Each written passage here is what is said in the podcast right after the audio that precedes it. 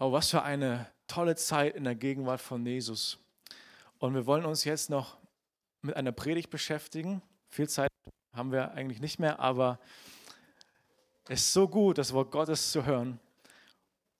Und weil ja Himmelfahrt auch noch nicht lange äh, entfernt ist, war ja letzte Woche Donnerstag, da haben wir Himmelfahrt gefeiert. Ich habe gedacht, ich beschäftige mich heute oder wir beschäftigen uns heute auch nochmal so grundlegend mit einem Thema auf das himmlische Schauen. Und ich habe die Predigt genannt, eine himmlische Orientierung. Und das wünsche ich mir in meinem Leben und ich hoffe, ihr wünscht euch das auch, eine himmlische Orientierung im Leben zu haben. Und ähm, ja, ich steige einfach mal direkt ein. Mit der Himmelfahrt von Jesus verhielt es sich ja so, dass die Jünger mit Jesus unterwegs waren, nachdem Jesus sein Leben quasi am Kreuz gegeben hat für die Menschen. Jesus gestorben, begraben und auferstanden war, ist er seinen Jüngern erschienen. Ja, sie haben ihn also erkannt und, äh, ähm, und er hat sie sogar gelehrt, viele Tage sich mit ihnen auseinandergesetzt und im Wort gelehrt und sie vorbereitet auf das, was kommt, auch auf die Ausgießung des Heiligen Geistes und auch, dass er äh, in den Himmel auffahren wird. Und er ist mit seinen Jüngern in dieser Zeit unterwegs und plötzlich kommt es also zu dieser Begebenheit, plötzlich wird Jesus vor ihren Augen emporgehoben. Und die Jünger schauen sich das an und Jesus wird in einer Wolke verborgen und die Jünger schauen immer noch zum Himmel. Und sie schauen da. Und Jesus ist nicht mehr da. Aber die Jünger gucken noch. Ja, das muss man sich mal vorstellen. Ich glaube, die sind genauso verblüfft und wir wären genauso verblüfft gewesen in dieser Situation. Ja? Jesus hoch und wo ist er denn jetzt? Und man guckt noch. Ne? Und dann kommen zwei Engel und begegnen ihn und sagen, Männer von Galiläa, warum schaut ihr zum Himmel? Der, den ihr gesehen habt, wie er auffährt, genauso wird er wiederkommen eines Tages. Und das ist etwas ganz Großartiges, was wir glauben. Und das ist das Erste, was wir mal heute so mitnehmen können. Aus der Himmelfahrt von Jesus, da da können wir heute uns daran erinnern und sagen, genauso wird Jesus eines Tages wiederkommen. Und das ist ein ganz großartiges Ereignis in der Weltgeschichte, was die Welt so noch nicht gesehen hat. Und das wird ein ganz großer Offenbarungsmoment, ja, wo also Jesus sein Reich, was ja gebaut wird gerade, was ja vorangetrieben wird überall, dass es dann zu einer Vollendung kommt und zu einer herrlichen Offenbarung. Und das heißt es, die ganze Erde wird erfüllt sein von der Erkenntnis der Herrlichkeit des Herrn. Was für ein großartiges Ereignis. Bevor Jesus aufgefahren ist, hat er noch gesagt, ihr werdet Kraft empfangen, hat er seinen Jüngern gesagt. Wenn der Heilige Geist auf euch kommt, werdet ihr Kraft empfangen, meine Zeugen zu sein in Jerusalem, hier in Samaria und bis an alle Enden der Erde, sogar bis nach Wittenberg, sogar bis nach Sachsen-Anhalt, sogar bis hier, bis nach Deutschland, an die Enden der Erde. Und das alles konnte passieren, weil also Jesus seinen Heiligen Geist auch gesendet hat und Jünger ausgesendet hat. Und er ist im Himmel und sendet den Heiligen Geist. Und all diese, diese Dinge gehören zusammen. Nun aber zurück zu den Jüngern, die dort standen und sie gucken in den Himmel. Und die Engel, die sagen, was guckt ihr in den Himmel?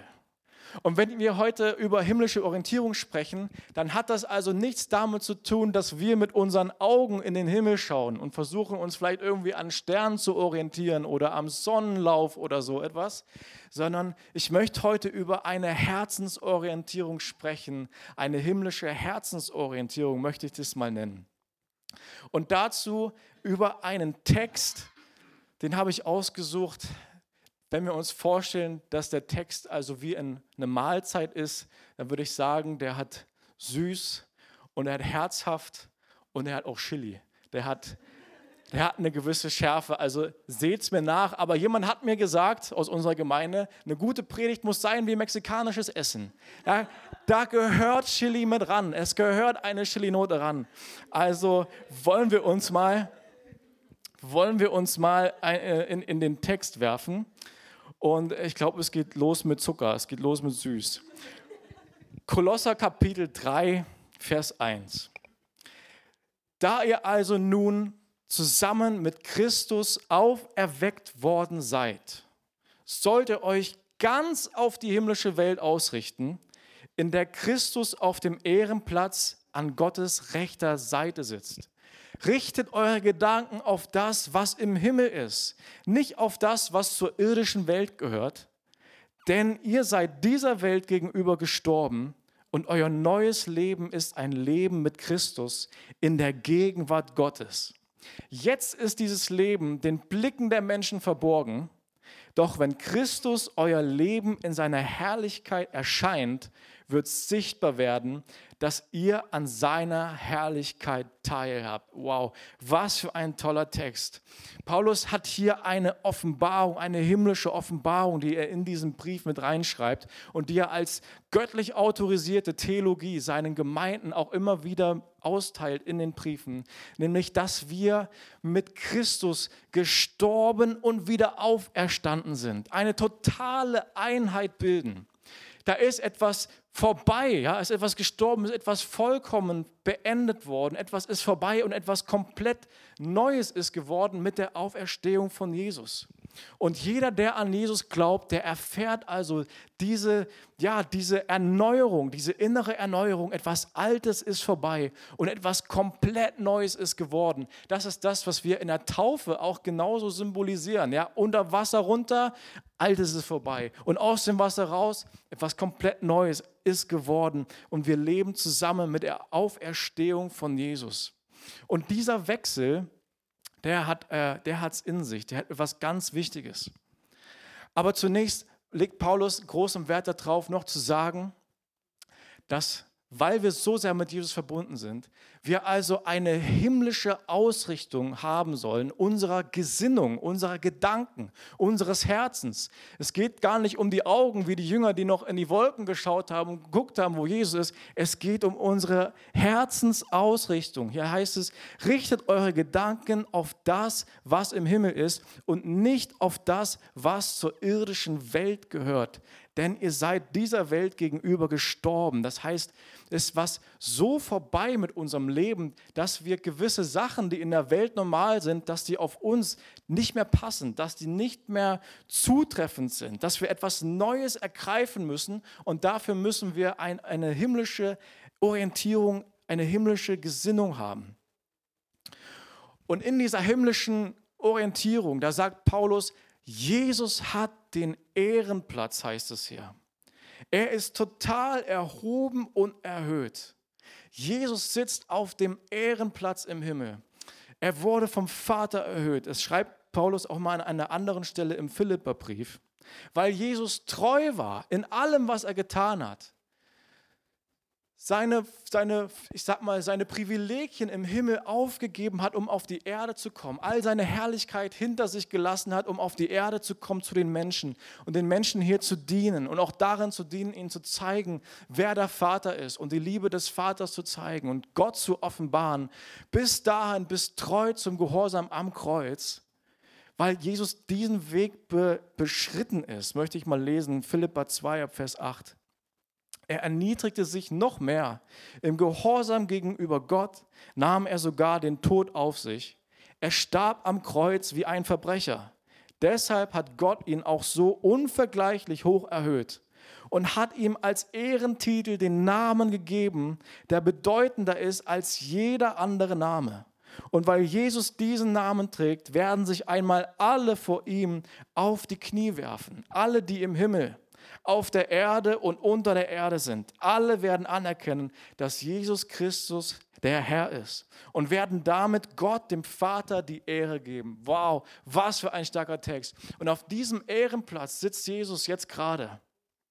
Und dann heißt es im Kolosserbrief auch, dass es einen Moment geben wird, was jetzt noch nicht sichtbar ist und offenbar, aber da wird Jesus kommen und alles wird sichtbar und offenbar werden, was wir im Glauben jetzt haben, nämlich dass wir von neuem geboren sind, dass wir mit Jesus leben, all das, was die Welt jetzt noch gar nicht erkennen kann, was die mit ihren Augen noch gar nicht sehen können, dass Jesus real ist, das erlebt, dass wir zu ihm gehören, alles das, was wir in unserem Glauben erfahren haben, was wir als Zeugnis so oft verteilen und was die Welt oft nicht erkennt, weil sie ja, ja dafür einfach nicht offen ist, weil sie es nicht wollen, weil sie, es nicht, weil, weil sie ihr Herz nicht dafür öffnen.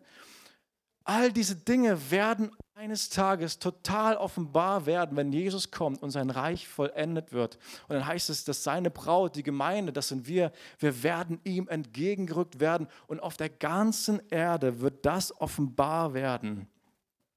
Wenn Christus in der Herrlichkeit erscheint, wird sichtbar werden, dass ihr an seiner Herrlichkeit teilhabt.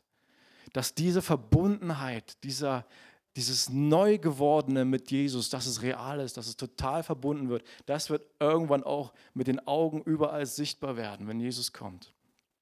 Das ist großartig. Und jetzt ist Jesus im Himmel und hat den Ehrenplatz. Und das ist der Punkt. Wenn Jesus den Ehrenplatz hat und er Platz einnimmt, dann haben andere Sachen in unserem Leben keinen Platz mehr. Oder ist doch so? Wenn Jesus einen Platz einnimmt, dann kann nichts anderes auf diesem Platz sitzen. Und deswegen gibt es Sachen in unserem Leben, die keinen Platz mehr haben. Und da geht Paulus jetzt drauf ein. Also ich glaube, jetzt kommt der Chili. Kolosser 3, Vers 5. Tötet daher, was in den verschiedenen Bereichen eures Lebens noch zu dieser Welt gehört. Sexuelle Unmoral, Schamlosigkeit, ungezügelte Leidenschaft, böses Verlangen und die Habgier. In Klammern, Habgier ist nichts anderes als Götzendienst. Wegen dieser Dinge bricht Gottes Zorn über die herein, die nicht bereit sind, ihm zu gehorchen. Auch ihr habt euch früher so verhalten. Euer ganzes Leben wurde von diesen Dingen bestimmt. Einmal bis dahin. Wow, das sind ganz, ganz starke Worte, die Paulus hier nutzt und mit denen er jetzt hier also darauf aufbaut. Weil wir also ein neues Leben haben, weil wir ganz auferstanden sind mit Jesus und weil das Alte vorbei ist. Von dieser Wahrheit, von dem, was geworden ist durch den Glauben an Jesus.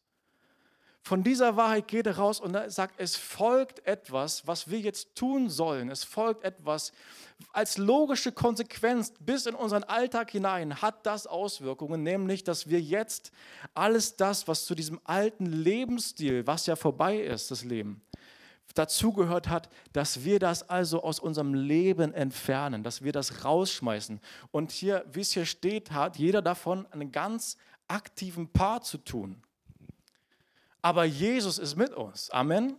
Ich möchte das mal kurz beschreiben. Also, Jesus selbst hat gesagt, wenn jemand mein Jünger sein will, muss er sich selbst verleugnen. Das ist Matthäus 16, Vers 24. Sein Kreuz auf sich nehmen und mir nachfolgen. Denn wer sein Leben retten will, wird es verlieren. Wer aber sein Leben um meinetwillen verliert, wird es finden. Was nützt es einen Menschen, die ganze Welt zu gewinnen, wenn er selbst dabei unheilbar Schaden nimmt? Also auch Jesus ist der Meinung, dass Nachfolge an ihn etwas damit zu tun hat, dass man manchmal Sachen in seinem Leben hinter sich lassen muss. Und Paulus hat ihr so ein starkes Wort gewählt wie tötet.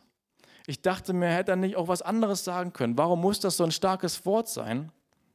Aber in, in der Erfahrung, die ich gemacht habe, wer, wenn man sich wirklich in schwierigen Situationen, in Sachen loslassen muss, die einem vielleicht lieb geworden sind, ja, die man, die, mit denen man gerne im Leben unterwegs war, einige Verhaltensweisen, dann fühlt sich das eben nicht unbedingt an wie äh, Regenbogen Sonnenschein. Hier hat er aufgezählt, er fängt an mit sexueller Unmoral. Als ich als junger Mann das Reden Gottes in meinem Herzen gespürt habe, wie Gott sich das vorstellt mit Sexualität und mit Ehe, da war ich noch in der Schule.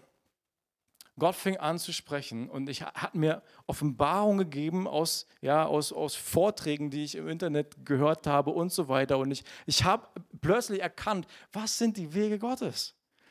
Und ich kann euch sagen, das war sowas von überhaupt nicht das, was ich mir vorgestellt hatte in diesem Moment. Das war überhaupt nicht das, was meinen Plänen für mein Leben entsprochen hat. Ich habe ganz andere Pläne gehabt. Ich habe gedacht, Gott, so kann man doch heute nicht leben. Kein Sex vor der Ehe. Ich meine, was ist das denn? So kann man doch heute nicht leben. Was ist das? Aber auch was man sich anschaut, was man sich nicht anschaut und so weiter in all diese Bereiche. Aber das Reden Gottes in meinem Herzen, es war, es war total real. Und ich musste irgendwann eine Entscheidung treffen. Worauf will ich denn mein Leben bauen? In welche Richtung möchte ich denn gehen? Vertraue ich Gott jetzt, dass es Wege gibt für ein Leben, die, die gut sind, so wie er das sagt? Oder vertraue ich eher darauf, dass so wie die Welt es macht, dass das also die bessere Variante ist? Wo, auf welches Pferd setze ich denn? Und es war so schwer. Aber es kam der Moment, da bin ich vor Gott auf die Knie gegangen und ich habe gesagt, Gott, wenn das wirklich dein Weg ist, dann will ich den gehen. Und ich bitte dich, hilf mir dabei.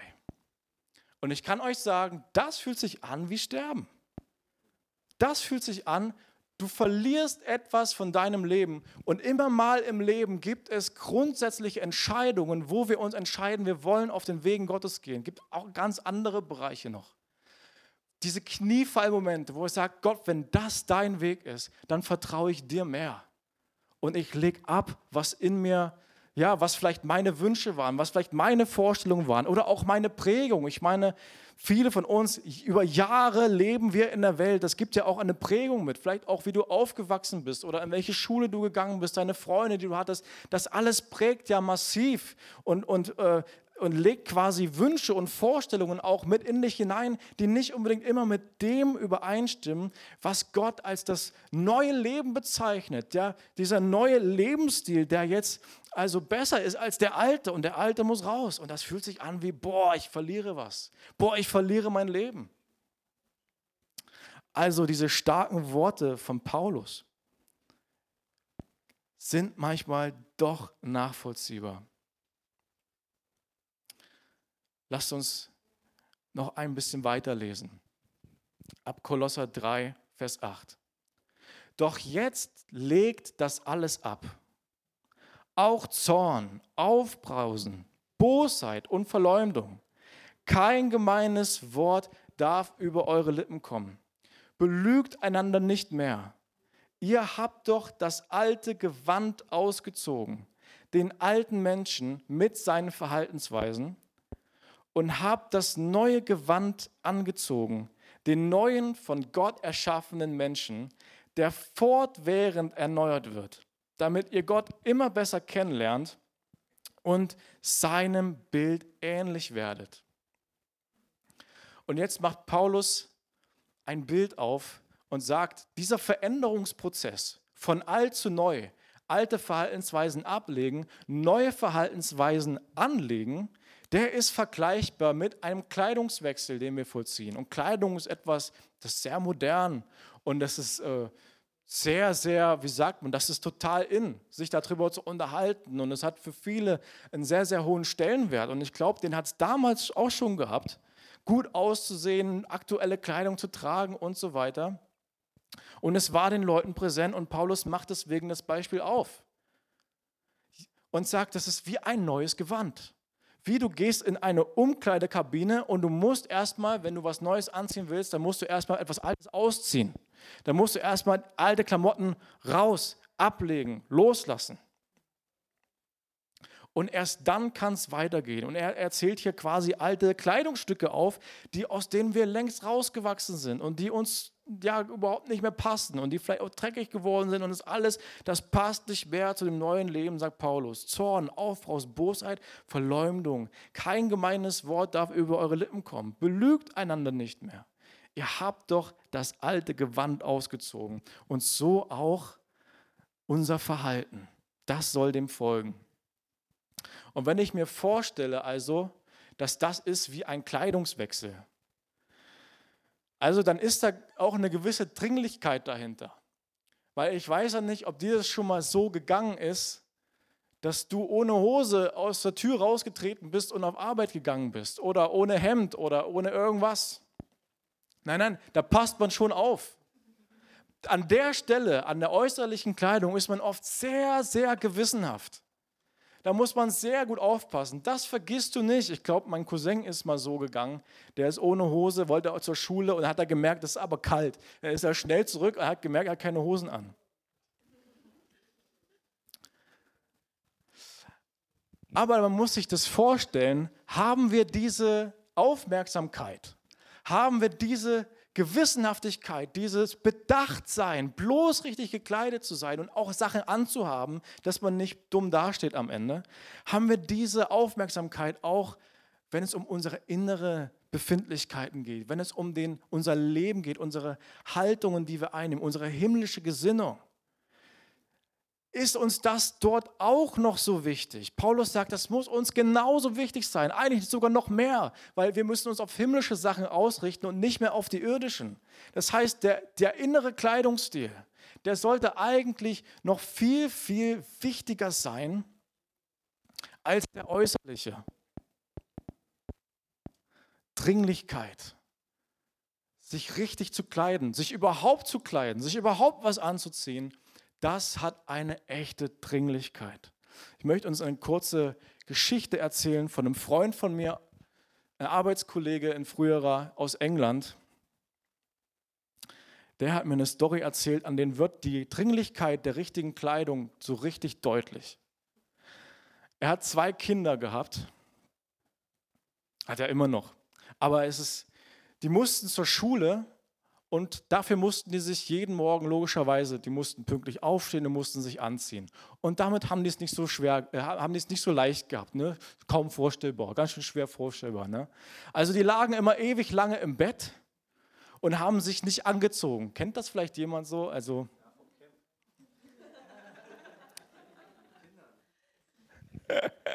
vom Camp. Ja, auch Ranger ist ein gutes Beispiel, aber einmal. Also, die liegen im Bett, stehen nicht auf und ziehen sich nicht an. Und er sagt, Leute, wir müssen zur Schule. Ja, er war so im Elternvorstand, Rat oder so. Und es war denen auch wichtig, dass die immer die Kinder pünktlich da sind und so. Er sagt, steht auf, zieht euch an. Und die machen es nicht. Wartet, wieder. Steht auf, zieht euch an. Und die machen es nicht. Und irgendwann hat er die Faxen dicke gehabt. Er hat er seine beiden Kinder geschnappt, im Schlafanzug, im Pyjama hat die ins Auto verfrachtet und ist mit denen losgefahren. Die wussten gar nicht, wie ihnen geschieht. Die saßen im Auto und haben erstmal überhaupt nichts gecheckt. Wo fährst du hin mit uns? Ne? Bis das Auto Richtung Schule fuhr. Bis das Auto vor der Schule parkte und plötzlich den Kindern etwas dämmerte, Papa, was machst denn du hier? Und er sagte, aussteigen. Im Schlafanzug, im Pyjama. Er sagt, ihr geht jetzt zur Schule. Und plötzlich die Panik im Auto bricht los. Was? Bist du wahnsinnig? Du kannst es doch hier nicht zur Schule stecken im Schlafanzug. Wie sehen wir aus? Es wird unser ganzes Leben ist vorbei, wenn du das mit uns machst. Und so ging das ab im Auto, ne? Und er hat diesen Moment so ein bisschen genossen. Und was die Kinder nicht wussten, ist, dass er ihre Schuluniform, die es ja in England gibt, da sehen die alle gleich aus, im Kofferraum hatte. Hat gesagt, das ist das letzte Mal und er zieht jetzt eure Uniform an, dann geht er in die Schule. Und dann konnten die im Auto ihre Uniform anziehen und dann, und dann zur Schule. Kann man jetzt sagen, oh, was ist das denn für ein Papa, ne, was der macht und so, aber, aber die Dringlichkeit ist doch ganz deutlich den Kindern geworden und es ist nie wieder vorgekommen, Könnt ihr euch vorstellen, es ist nie wieder vorgekommen, dass die verschlafen haben und sich nicht angezogen haben. Die haben nie wieder den Unterricht verpasst. Also es hat Wirkung gezeigt. Aber wie ist es denn für uns? Wie treten wir denn vor die Tür? Mit welchen Haltungen und Eigenschaften treten wir denn vor die Tür? Ist uns das überhaupt wichtig? Ist uns das überhaupt bewusst? Sachen abzulegen, die nicht mehr passend sind und neue Sachen anzuziehen, die jetzt mit unserem himmlischen Leben übereinstimmen. Hier steht, ihr habt das neue Gewand angezogen, den neuen von Gott erschaffenen Menschen, der fortwährend erneuert wird, damit ihr Gott immer besser kennenlernt und seinem Bild ähnlicher werdet. Und hier beschreibt Paulus also jetzt diesen Prozess in der Umkleide. Ja, erst Sachen ausziehen und jetzt Sachen anziehen. Und er sagt, das funktioniert so: Man schaut Gott an. Und indem man Gott anschaut und ihn immer besser kennenlernt, passiert etwas in unserem Herzen, passiert etwas in unserer Haltung, passiert etwas in unserer Gesinnung, dass die sich dem anpasst, wie Gott ist.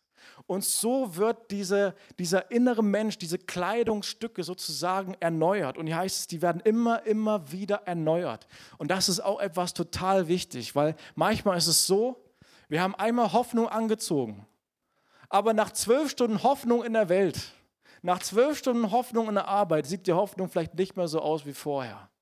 Ja, das ist wie Arbeitskleidung manchmal wenn du arbeiten warst, ja, dann, dann wirst du schmutzig. Du bist ja im Staub der Welt manchmal. Da, da fliegen ja manchmal die Fetzen.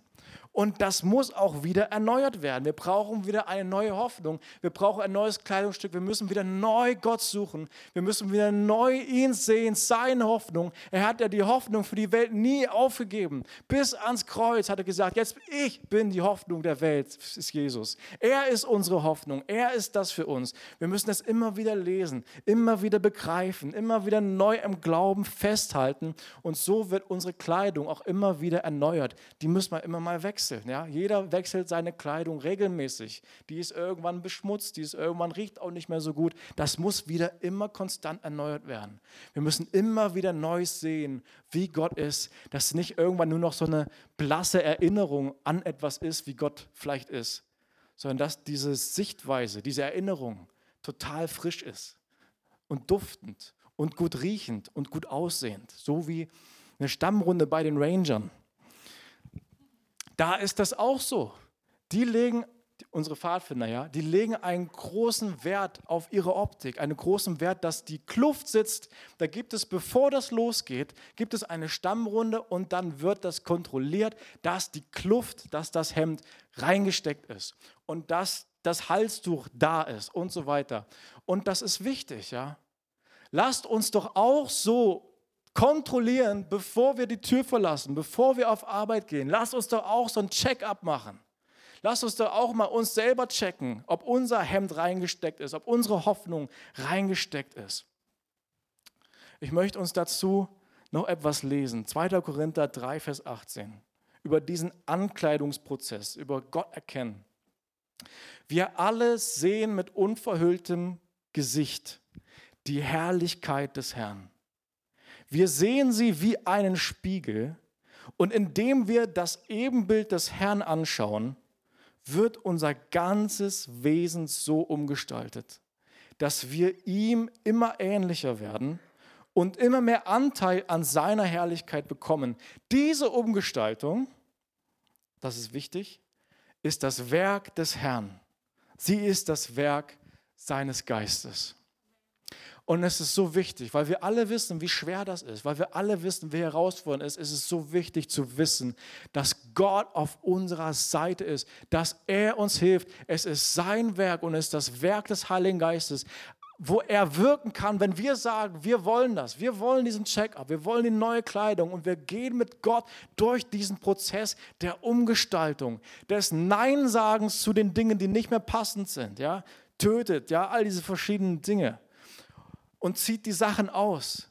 Und ich bin in diesem Prozess und ich will neue Sachen anziehen in der Kraft des Heiligen Geistes. Und da sind Sachen möglich, die uns vorher vielleicht nicht möglich waren.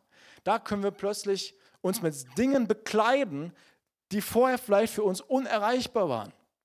Ja, du sagst, diese Marke kann ich gar nicht tragen und so weiter. Aber geistlich kann uns der Heilige Geist mit Dingen bekleiden, von denen du dachtest, das kann ich gar nicht, das konnte ich noch nie aber er kann eine Hoffnung austeilen, mit der du durch diese Zeit kommst, mit der du durch diese Zeit, durch diese Phase des Lebens kommst, in die wir gerade gestellt sind, voll Herausforderung. Er kann uns mit Glauben bekleiden, dass wo du vielleicht gar nicht dachtest, dass du das kannst. Aber Glaube, der durchträgt und der dich in deinem Herzen erhebt, ja, dass du anfängst zu singen, wo du dachtest, ich habe noch nie gesungen, das wollte ich noch nie, das ist ganz schlimm für mich. Aber plötzlich erhebt der Heilige Geist dein Glaube in deinem Herzen derart, dass du anfängst zu singen vor lauter Freude. Du hast gesagt, ich habe mich schon so lange gar nicht mehr gefreut, ich weiß gar nicht mehr, wie das geht.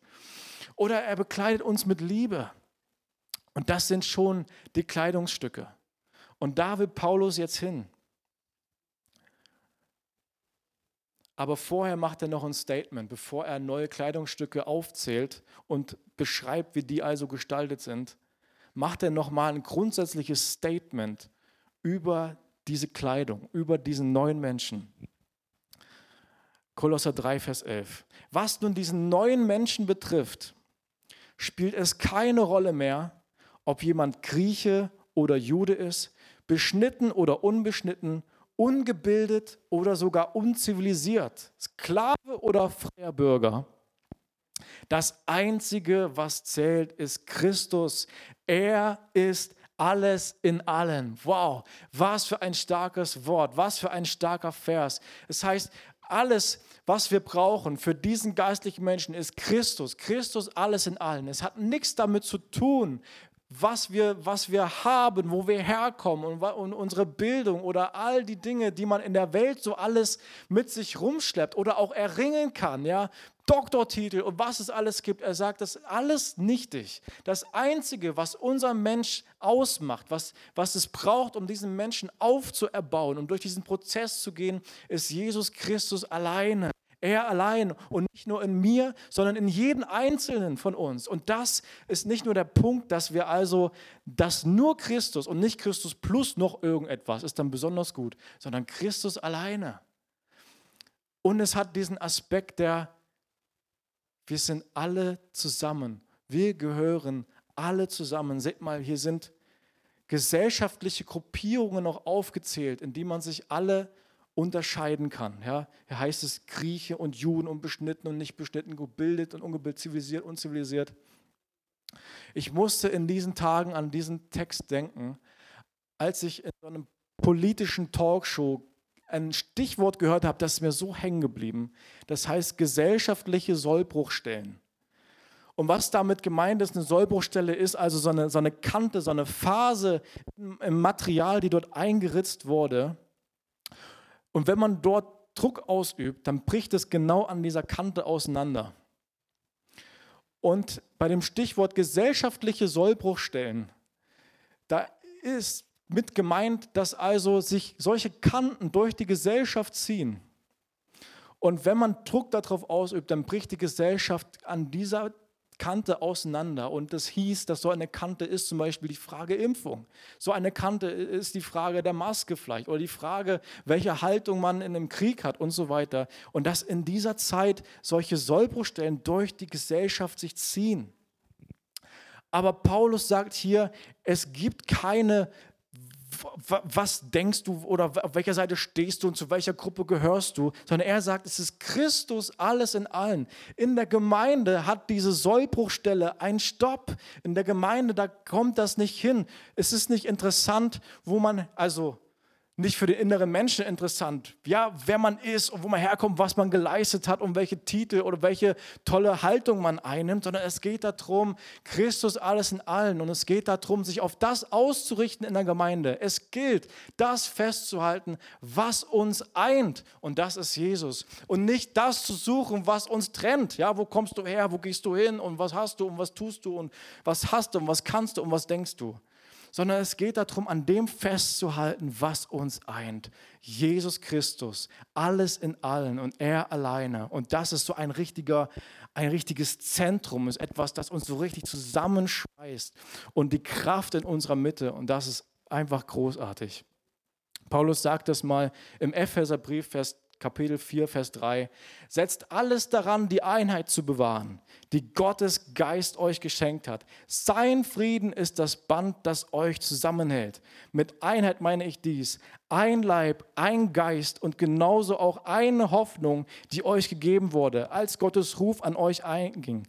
Ein Herr, ein Glaube, eine Taufe, ein Gott und Vater von uns allen, der über alle regiert und auch durch alle wirkt und in allen lebt. Das ist ein ganz wichtiger Teil einer himmlischen Orientierung, einer Ausrichtung auf himmlische Dinge. Es ist ein Gott, eine Taufe, ein Glaube, die uns eint. Das ist, das ist wunderbar. Und das brauchen wir in dieser Zeit. Und es geht nicht um Gleichmacherei, es geht nicht, du darfst nichts denken, du darfst keine Meinung haben. Es geht darum, dass wir uns einen Stopp setzen. Worauf wollen wir uns fokussieren? Und ich, ich übe eben nicht den Druck auf die Sollbruchstelle aus. Klar können wir Meinungen haben und vertreten, aber irgendwo ist der Druck, ist der Punkt, der Druckpunkt erreicht, da gehe ich nicht drauf. Und ich richte mich auf das aus, was uns eint. Weil es nicht Gottes Plan, dass Familien auseinandergehen. Ja? Es hat ja nicht nur innerhalb der Gemeinde. Ja? Unser, unser Umfeld ist ja so weit außen. Es ist nicht sein Plan, dass Freundschaften auseinandergehen, dass Familien auseinandergehen. Das ist alles Dinge, die wir in dieser Zeit sehen. Lasst uns deswegen verbindend unterwegs sein und aneinander festhalten.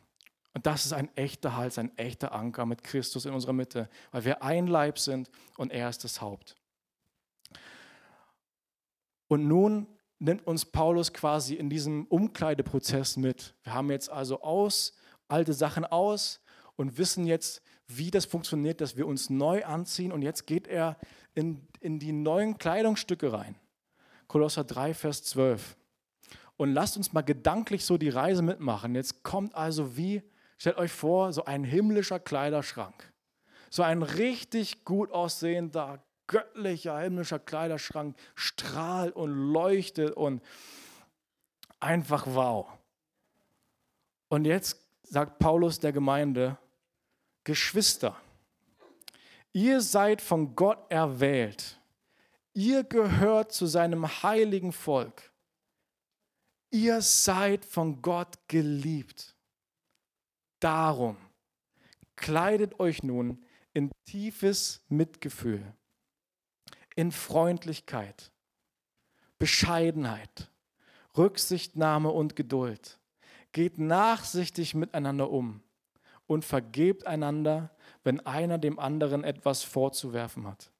Genauso wie der Herr euch vergeben hat, sollt auch ihr einander vergeben. Vor allem aber bekleidet euch mit der Liebe. Sie ist das Band, das euch zu einer vollkommenen Einheit zusammenschließt. Und das ist jetzt der Kleiderschrank geöffnet und wir sehen, was dort alles für kostbare und für wunderbare Kleidungsstücke drin hängen. Und es ist ein Geschenk an die Gemeinde. Ihr seid erwählt, ihr gehört zu Gottes heiligen Volk. Ihr seid total geliebt. Und das ist die Kleidung, die euch zusteht. Das ist die Kleidung, die für euch angemessen ist. Das ist die Kleidung, die für euch passend ist. Auch weil wir zu Gott gehören. Wir präsentieren ihn ja in unserem Umfeld, wo wir sind. Und wir müssen uns entsprechend kleiden. Ja, so wie es hieß im, im Kolosser, äh, im, im Korinther, dass wir wie in einem Spiegel Gott anschauen. So schön. Und dass diese Eigenschaften uns auch zuteil werden, wenn wir verstehen, wie Gott ist, wenn wir ihn immer besser kennenlernen und wenn wir das erwählen, wenn wir sagen, wir wollen das. Wenn wir das Alte ausziehen und das Neue anziehen. Und das, ja, das Lobpreisteam kann nach vorne kommen. Und in diesem Prozess stehen wir. In diesem Prozess sind wir alle und sind wir jeden Tag. Und es ist ein Werk von Jesus, der seine Gemeinde ganz neu bekleidet.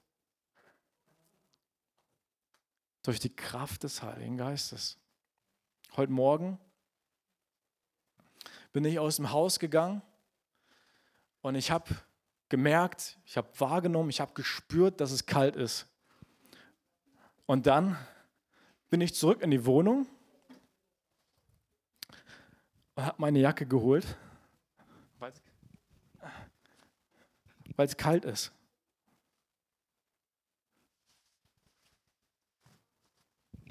Wie selbstverständlich ist das? Und wenn wir in diesem Prozess stehen, lasst uns auch solche Entscheidungen treffen. Es soll auch für mich, weil ich geliebt bin von Gott, weil ich von Gott erwählt bin und weil ich zu seinem Volk gehöre, es soll selbstverständlich sein in meinem Leben, bevor ich das Haus verlasse, dass ich mich bekleide mit den Dingen, die Gott mir anbietet. Tiefes Mitgefühl, Freundlichkeit, Bescheidenheit, Rücksichtnahme und Geduld. Geht nachsichtig miteinander um. Vergebt einander, wenn einer dem anderen etwas vorzuwerfen hat. Genauso wie der Herr euch vergeben hat, sollt auch ihr einander vergeben. Vor allem aber kleidet euch mit Liebe. Sie ist das Band, das euch zu einer vollkommenen Einheit zusammenschließt. Wow, so eine bekleidete Gemeinde. lasst uns das mal kurz so vor unserem geistlichen Auge sehen. Diese wundervollen Kleidungsstücke.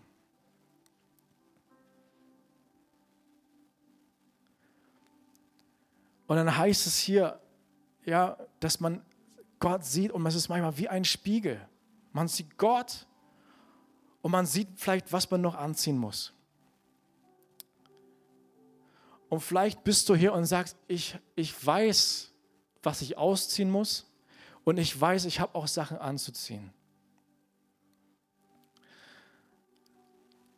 Und vielleicht nimmst du dir kurz eine Zeit, wo du mit Gott einfach durch deinen Kleiderschrank gehst. Vielleicht nimmst du dir eine Zeit, wo du mit Gott durch deinen Kleidungsstil gehst und mal reflektierst und mal ihn siehst wie in einem Spiegel. Diese Kleidungsstücke siehst wie in einem Spiegel.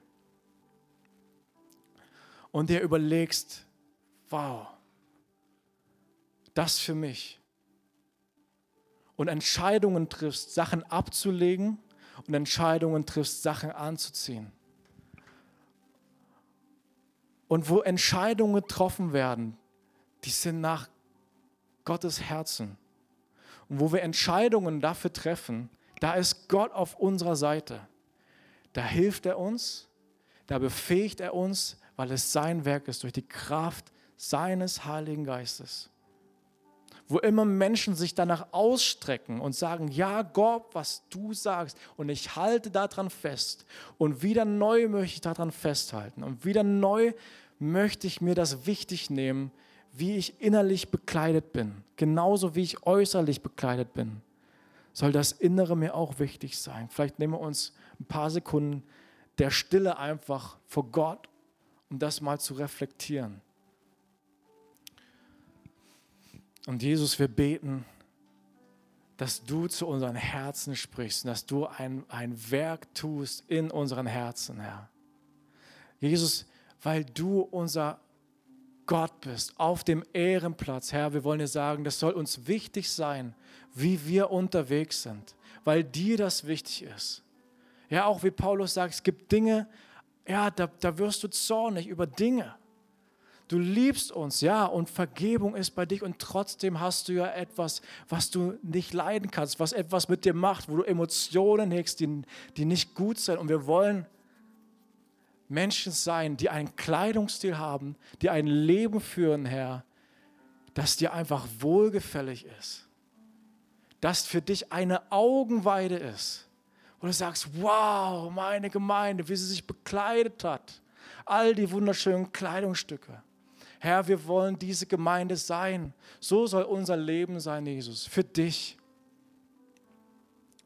Und wir danken dir, Herr, dass es nicht um Perfektion geht sondern um Entscheidungen in unserem Herzen. Dass wir das anstreben, was dir gefällt und dass wir das lassen wollen, was dir nicht gefällt. In diesem Prozess befinden wir uns. Unser ganzes Leben in diesem Umkleideprozess, der vollendet wird, Herr, wenn du wiederkommst, Jesus.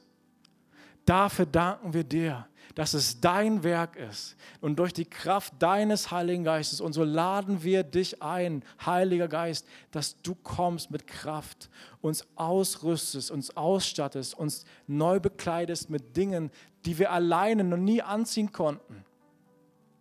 Wir beten, dass du uns genau damit bekleidet, mit, mit tiefem Mitgefühl, mit Freundlichkeit. Wir beten, dass du uns bekleidest mit Bescheidenheit, mit Rücksichtnahme und Geduld. Dass wir nachsinnig miteinander umgehen, dass wir einander vergeben und dass wir uns vor allem mit Liebe bekleiden, Herr. Wir beten, dass du uns daran erinnerst, bevor wir die Tür verlassen, bevor wir in unsere Familien gehen, bevor wir an unsere Arbeitsplätze gehen, Herr. Und du hast gesagt, ihr werdet meine Zeugen sein. Und so wollen wir deine Zeugen sein richtig bekleidet, Herr. Dich präsentieren, dich widerspiegeln in unserem Umfeld, damit du überall verherrlicht wirst, damit du offenbar wirst. So wollen wir auf Menschen eingehen, so bekleidet, so wollen wir ihnen begegnen. Danke, Jesus.